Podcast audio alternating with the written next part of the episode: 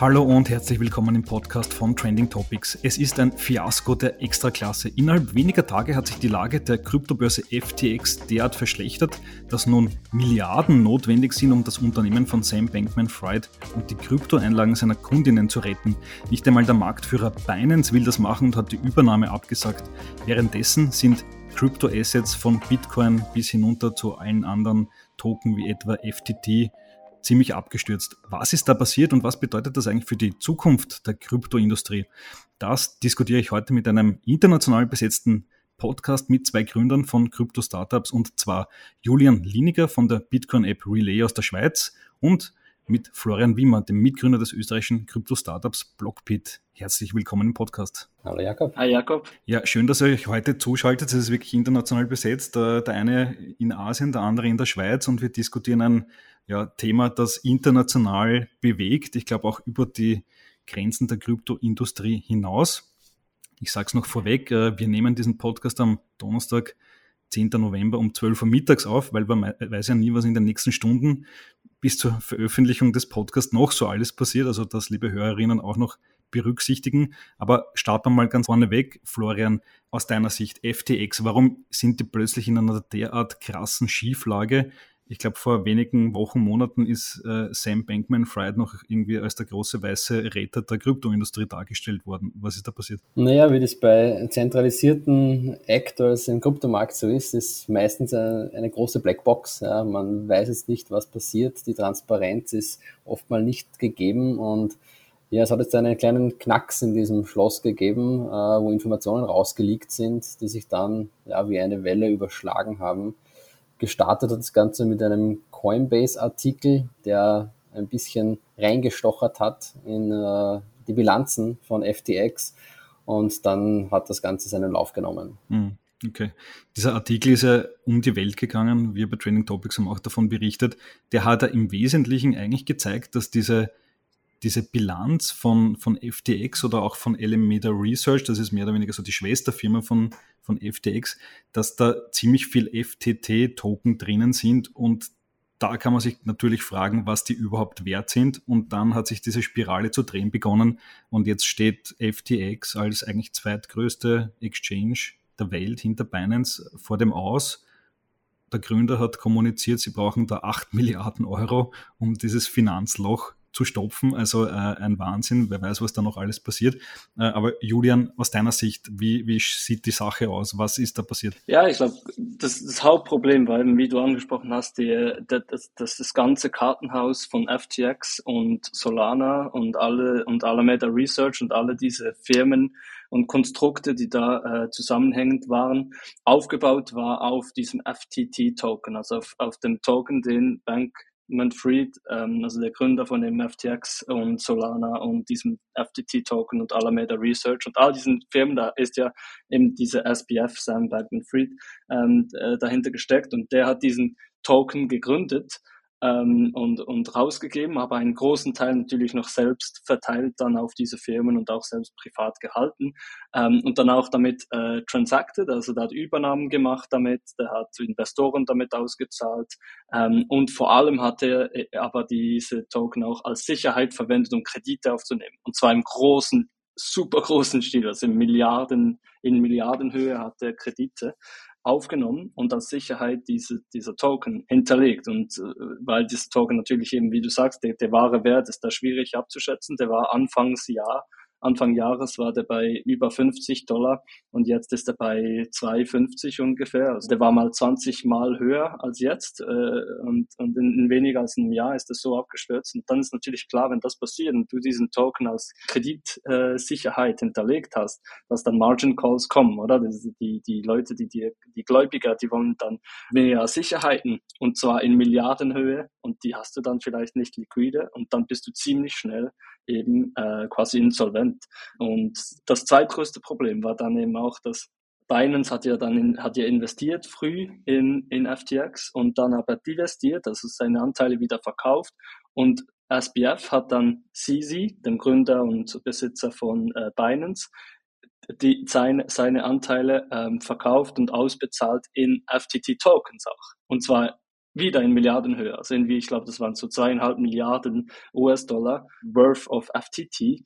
Und das heißt, er hatte mir eigentlich das Schwert schon ähm, in die Hand gedrückt, dass ihm dann äh, Sisi, mit, mit dem Sisi ihn dann geköpft hat, oder? Also ich meine, er hat den zweieinhalb Milliarden Leverage gegeben ähm, und Sisi hat dann einfach im, im richtigen Moment das äh, super smart ausgespielt und diese Tokens auf den Markt geworfen, verkauft und damit äh, den, den Preis zum Einsturz gebracht, weil er genau wusste, dass das eben zu Insolvenz äh, führen wird von, von FTX. Und so ist es jetzt äh, im Nachhinein super logisch, was da passiert ist, aber auch mega spannend und wirklich in so einem Ausmaß habe ich das noch nie gesehen. Ja, ganz spannend ist, glaube ich, auch zu ergänzen, ähm, dass CC die Token vielleicht gar nicht verkauft hat oder gar nicht verkaufen musste. Es hat eigentlich sein Tweet ausgereicht, der angekündigt hat, sie zu verkaufen, dass die Leute angefangen haben, hier Massenpanik zu schieben und einfach auch schon mal vielleicht ohne einen einzigen FTT-Token von Binance zu verkaufen, hier den Preis um 20 Prozent gedrückt haben innerhalb von Minuten. Also da sieht man auch wieder, wie viel Macht eigentlich so eine einzelne Person, so ein äh, Twitter-Influencer haben kann im Kryptomarkt. Absolut, ja, weil du sagst das richtig. Also am, am Ende sind es ja einige wenige Tweets von CSET, von SPF, die zu diesem riesigen Crash geführt haben. Also es ist ja vielleicht dann am Ende noch gar nicht so viel bewegt worden, aber einfach nur die Ankündigungen, äh, dass da irgendwas kommt und dass sich der eine den anderen kauft und so weiter und so fort, die reichen ja, um um plötzlich diesen Markt crashen zu lassen. Was würdet ihr sagen? Was ist jetzt die Auswirkung auf den Kryptomarkt? Also man hat jetzt auch gesehen, über Nacht sind die, die Preise von Bitcoin und Co. jetzt dann wieder runtergefallen.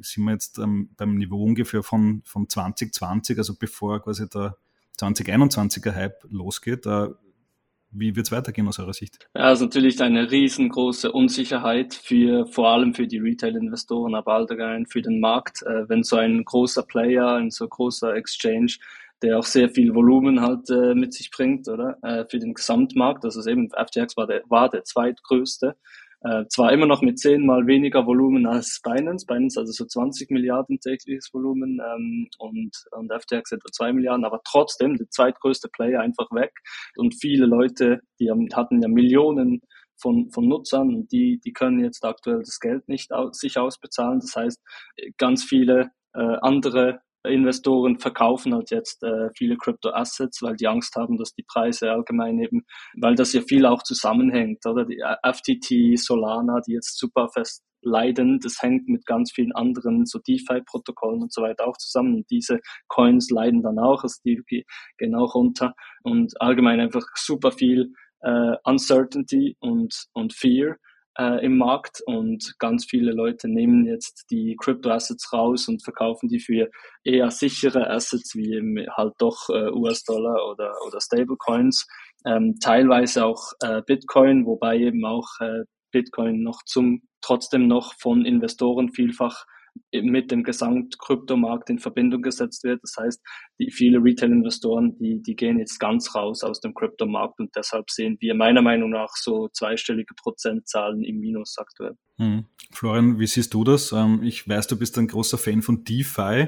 Ist das jetzt der, der letzte Warnschrei, dass man jetzt eigentlich wirklich echtes DeFi braucht, ohne quasi wieder zentralisierte Player, die im Hintergrund Dinge machen mit den Geldern von, von Usern, wo es einem die Haare aufstellt, wenn man es erfährt? Naja, Risiken gibt's überall. Ja. Also auch DeFi ist noch nicht gewappnet gegen alles. Man hat es auch gesehen. Also überall, wo zentralisierte Aktoren dann eigentlich trotzdem noch äh, ein Entscheidungsrecht haben, ist man noch nicht wirklich im DeFi. Also so richtig echtes DeFi sehen wir eigentlich aktuell nur bei Bitcoin. Ja. Und da ist natürlich die Funktionalität stark begrenzt. Und überall anders haben wir noch diese Schwachstellen wie Brücken ja, zwischen, zwischen den Chains. Betrifft auch hier jetzt zum Beispiel äh, mit Solana wie der Bitcoin, also auch auf Solana gerappte Bitcoin, die jetzt eventuell in Gefahr sind. Und da sehen wir natürlich auch den Preisdruck herkommen. Ähm, auch spannend natürlich über DeFi habe ich zwar volle Transparenz, aber auch äh, volle Automatisierung. Das heißt, wenn es hier DeFi-Landing-Protokolle gibt, die jetzt durch den Preisdruck dann Margin Calls auslösen, dann wieder verkaufen. Also es ist ja wirklich so eine Spirale, die natürlich durch die Furcht ausgelöst wird, aber dann eben auch durch Zwangsverkäufe, die man gar nicht verhindern kann. Betrifft natürlich auch jetzt wieder Alameda Research, ja, FTX, viele Assets, ähm, die jetzt eben verkauft werden müssen, um Löhne zu decken oder auch vielleicht gar nicht mehr vorhanden sind. Also es ist ja wirklich noch viel Ungewissheit, auch was mit den Assets auf FTX ist. Gibt es die überhaupt? Wurden die verspekuliert?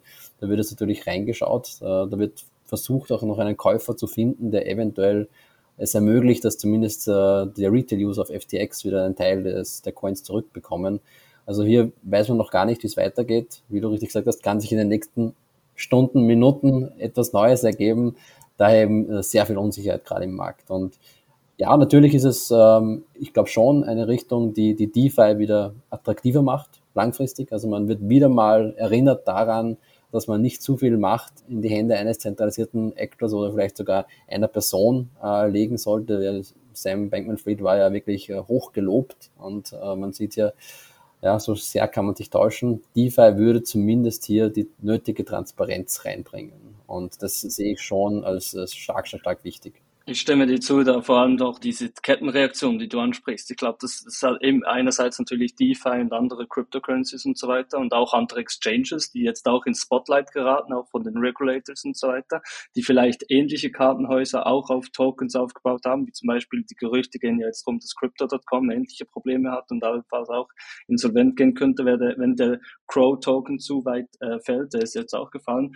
Und dann aber auch außerhalb des Crypto-Markets tatsächlich auch im Equity-Markt Markt. Also Alameda Research war ja und auch FTX, die waren ja auch sehr groß in äh, Akquisitionen von anderen äh, Firmen. Also die haben äh, groß auch Finanzierungsrunden geleitet ähm, und sich beteiligt an anderen Krypto-Firmen oder auch äh, Fintech-Firmen. Also zum Beispiel auch hier in der Schweiz die, die SEBA Bank, die man ja gut kennt. Ähm, die letzte Finanzierungsrunde, die die gemacht haben, 110 Millionen geraced, Series C Funding und das Ganze eben mit unter anderem Beteiligung von Alameda Research und FTX. Also und, und die sind ja und jetzt sind diese äh, Firmen äh, Konkurs und die Frage, was passiert ist mit diesen Anteilen, die müssen wahrscheinlich liquidiert werden. Also das können, können riesige Kettenreaktionen können da ausgelöst werden, wo die, die wir glaube ich noch gar nicht wirklich überblicken können. Hm. Muss man jetzt eigentlich äh, auch davon ausgehen, also jetzt fangen ja die US-Finanzbehörden, also die, die SEC, die CFTC, die fangen ja jetzt da, da groß zu recherchieren an, was da bei FTX los ist. Aber wird man vielleicht am Ende feststellen, dass das einfach so ein riesiges Schneeballsystem eigentlich war. Also Kunden zahlen ein und das Geld wird genommen, um mit, damit irgendwas anderes zu finanzieren. Ist das wahrscheinlich die drastische Auswirkung, oder? Ja, absolut. Also das ist eigentlich das größte Problem. Ja. Kein Proof of Funds. Ja. Also man wusste nicht, was jetzt äh, FTX wirklich mit den Kundengeldern macht. Das wird, glaube ich, die erste, der erste große Schritt sein, der einfach eingeführt wird. Man hat es auch gesehen, CC von Binance hat freiwillig gleich äh, gesagt, sie werden hier Proof of Funds bereitstellen. Ähm, viele auch andere Börsen haben sich dazu jetzt geäußert. Und das zweite große Problem sind natürlich diese Utility Token, ja, die jetzt von Börsen ausgegeben werden, großteils um Gebühren zu zahlen ja, und sich da Gebühren zu äh, sparen, die aber keine Finanzinstrumente sind in dem Sinn und daher auch nicht reguliert. Ja. Und darum kann auch ein CC so einen Tweet raushauen und zu sagen, ich verkaufe das ohne Konsequenzen. Das könnte man mit einer Aktie nicht machen. Da bist du sofort in der Marktmanipulation drinnen. Und ich glaube, das ist so der zweite große Schritt äh, in die Richtung, äh, dass man hier etwas machen muss. Stichwort Security Token, ja, ob nicht solche Utility-Token eventuell auch irgendwann mal in diese Kategorie fallen würden. Mhm, okay. Ähm, wie geht's euch als, als Startup-Gründer? Ich meine, das ist ja eure Industrie. Wenn ihr da seht, dass da die Firmen der Reihe nach äh, purzeln, das hat ja auch schon in der ersten Jahreshälfte begonnen, äh, Terra Luna und so weiter, verliert man dann irgendwann mal den guten Glauben an, an den technischen Fortschritt und denkt sich, vielleicht bin ich doch in der falschen Industrie unterwegs oder haltet ihr noch weiter zur, zur Grundidee von Crypto oder, oder Blockchain? Ja, also ich halte sicher weiterhin fest an der Grundidee von Bitcoin, äh, äh, hauptsächlich, oder? Ich glaube, die meisten Failures, die wir jetzt da wirklich gesehen haben, wie gesagt, angefangen mit Terra Luna, äh, Celsius, jetzt FTX, Alameda Research und so weiter und auch äh, Folgefehler äh, quasi, wie, wie ähm, Nuri, die halt mit Celsius zum Beispiel stark in Verbindung standen und deswegen dann auch untergegangen sind und jetzt auch Insolvenz anmelden mussten.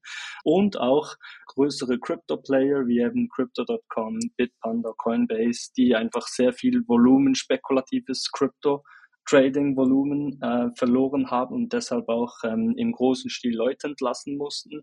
Ähm, also vielleicht mussten die nicht Insolvenz anmelden, wie jetzt zum Beispiel Nuri, aber sie haben dann doch zum Teil 30, über 30 Prozent äh, ihrer Mitarbeiter entlassen und das wirklich großes Leid ist da ist darum im Crypto-Markt. Ich würde eben dann den Bitcoin-Markt davon etwas äh, äh, rausnehmen, weil wir tatsächlich merken, ähm, dass, dass wir, wir überhaupt nicht leiden. Wir haben im, im Gegenteil genau, wofür wir stehen. Also Bitcoin only, not your keys, not your coins, also self-custodial und äh, Swiss Regulation, Swiss Quality, so diese drei Grundwerte hat es genau gezeigt, dass das eben, dass das langfristig Sinn macht. Und jetzt gerade diese ganze ähm, äh, Tornado, der da, der da passiert im ganzen Crypto-Markt und Custodial-Markt, bläst uns jetzt eigentlich viel Wind in die Segel und unterstützt uns eigentlich jetzt sogar. Also klar hatten wir beim ersten Crash, der passiert ist, vorher sind wir stark gewachsen, dann bei diesem ersten Crash, der so im Q2, Q3 diesen Jahres passiert ist, im Sommer,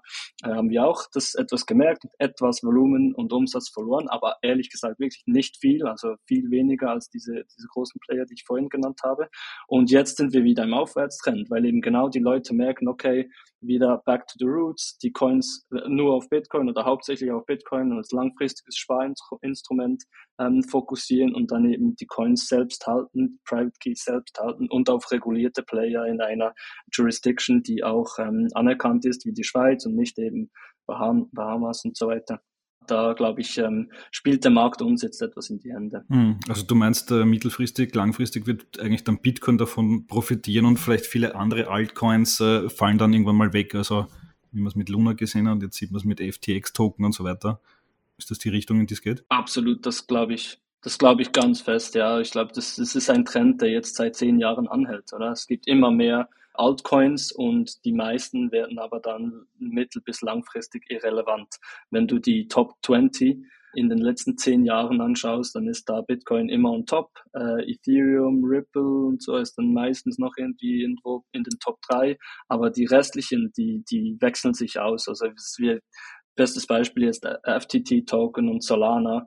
Äh, ich glaube, also zumindest Solana war sicher in den Top 10, FTT war wahrscheinlich auch so in den Top 20 und jetzt sind die beide wirklich irrelevant, also die, die werden jetzt irrelevant oder die werden äh, Top 100 verlassen ähm, und in zwei, drei Jahren wird niemand mehr darüber sprechen und das passiert früher oder später mit den allermeisten Altcoins und schlussendlich wird es eben dann die Bitcoin-Dominanz langfristig auch äh, unterstützen. Mhm. Florian, wie siehst du das? Äh, von dir weiß ich ja, dass du jetzt äh, nicht nur der Bitcoin-Hardliner bist, sondern auch andere Token äh, ganz interessant findest. Wie siehst du die Zukunft?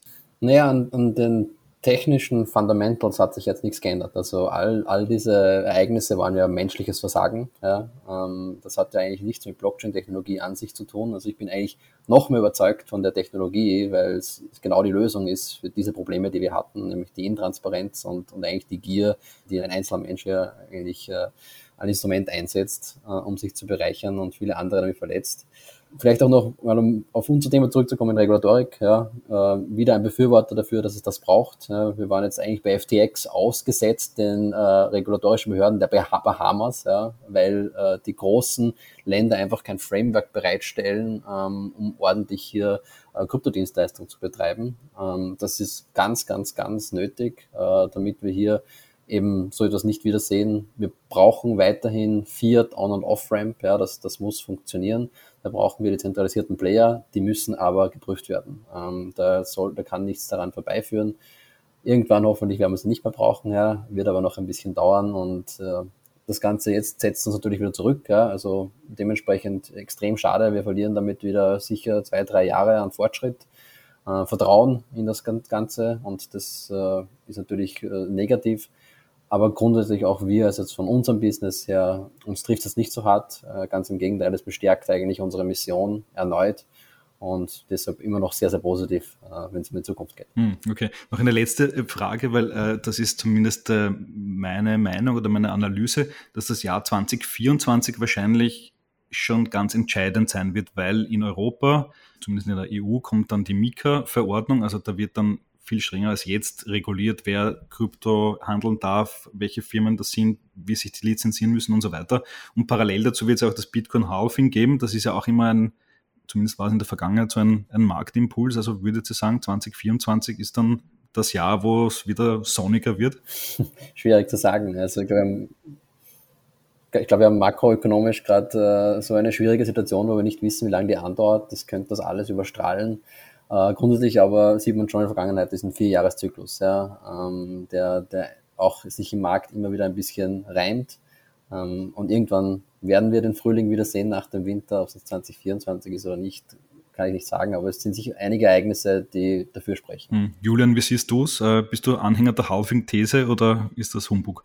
Mhm. Ich bin auch, ich würde mich auch wahrscheinlich als ja, Anhänger klingt zu religiös, aber ich, ich, würde, ich fühle mich auch äh, als, äh, als bullish für 24 eben aufgrund des Halvings und aufgrund von besserer Regulatorik dazu zählen, ja. Ähm, weil die Mika kommt ja nicht aus, nicht aus dem Nichts. Wir, wir wissen jetzt schon relativ viel. Da wurde jetzt alles, es wurde, dieser Framework wurde jetzt entwickelt im 22. Der tritt bereits ähm, per Januar 23 in Kraft. Da ist einfach dann eine 18-monatige Übergangsphase für die Implementierung Finanzierung für die Firmen. Das heißt eben wirklich dann umsetzen müssen es die Firmen einfach spätestens bis Sommer 24. Da sind wir auch natürlich inkludiert. Und bis dahin wird dann sehr, einfach sehr viel Klarheit geschafft und äh, rechtliche äh, Legal und Compliance, regulatorische Klarheit ist halt immer, äh, immer positiv, glaube ich, für den, für den Markt. Und dann kombiniert eben mit dem Halving ähm, und den makroökonomischen äh, Bewegungen. Ich glaube, es ist eben, klar weiß man nicht, wie lange das dauern wird, aber aktuell ist ja die, die, die Fed sehr hawkisch, also das heißt, die Zinsen werden äh, gesteigert, das heißt, es wird etwas weniger äh, expansive ähm, Geldpolitik betrieben, aber weil eben diese Verschuldung, die globale Verschuldung im Fiat-System so groß ist und die jetzt viel teurer wird aufgrund der steigenden Zinsen, äh, wird langfristig dann auch nichts mehr daran vorbeiführen, wieder mehr Geld zu drucken. Es geht gar nicht anders, um die Schulden abzubauen. Und das könnte eben dann äh, per Ende 23, Anfang 24, glaube ich, wieder anziehen, mit Zinsen wieder senken und mehr Geld wieder zu drucken. Und das wird dann wieder die Inflation anziehen und wieder das Narrative von Bitcoin allgemein verstärken. dann kommt dieses Halving rein, das das Ganze noch knapper macht, äh, noch wertvoller eigentlich macht. Sowieso nicht nicht zu stoppen, oder Bitcoin. Ähm, es, es geht die, die Hashrate und der Netzwerkeffekt und diese Metrics, die, die wachsen alle weiter bis dahin. Deshalb könnte ich mir gut vorstellen, dass jetzt ähm, die nächsten Monate äh, oder Quartale noch hart werden ähm, und dieser Bärenmarkt weiter andauert, aber dann eben im 24 wirklich äh, die Sonne wieder aufgeht, zumindest für Bitcoin. Okay, alles klar. Wir werden es dann sehen. Wir werden es auf jeden Fall weiter verfolgen bei Trending Topics. Äh, Nochmal der Hinweis hier, äh, no financial advice. Das sind halt hier auch unsere teilweise Privatmeinungen. Äh, jedenfalls äh, war es ein super spannendes äh, Gespräch. Florian, Julian, vielen Dank für die Zuschaltung aus entfernten Ländern. Es freut mich immer, wenn wir auch das schaffen. Und ähm, ja, das war's. Vielen Dank fürs Zuhören.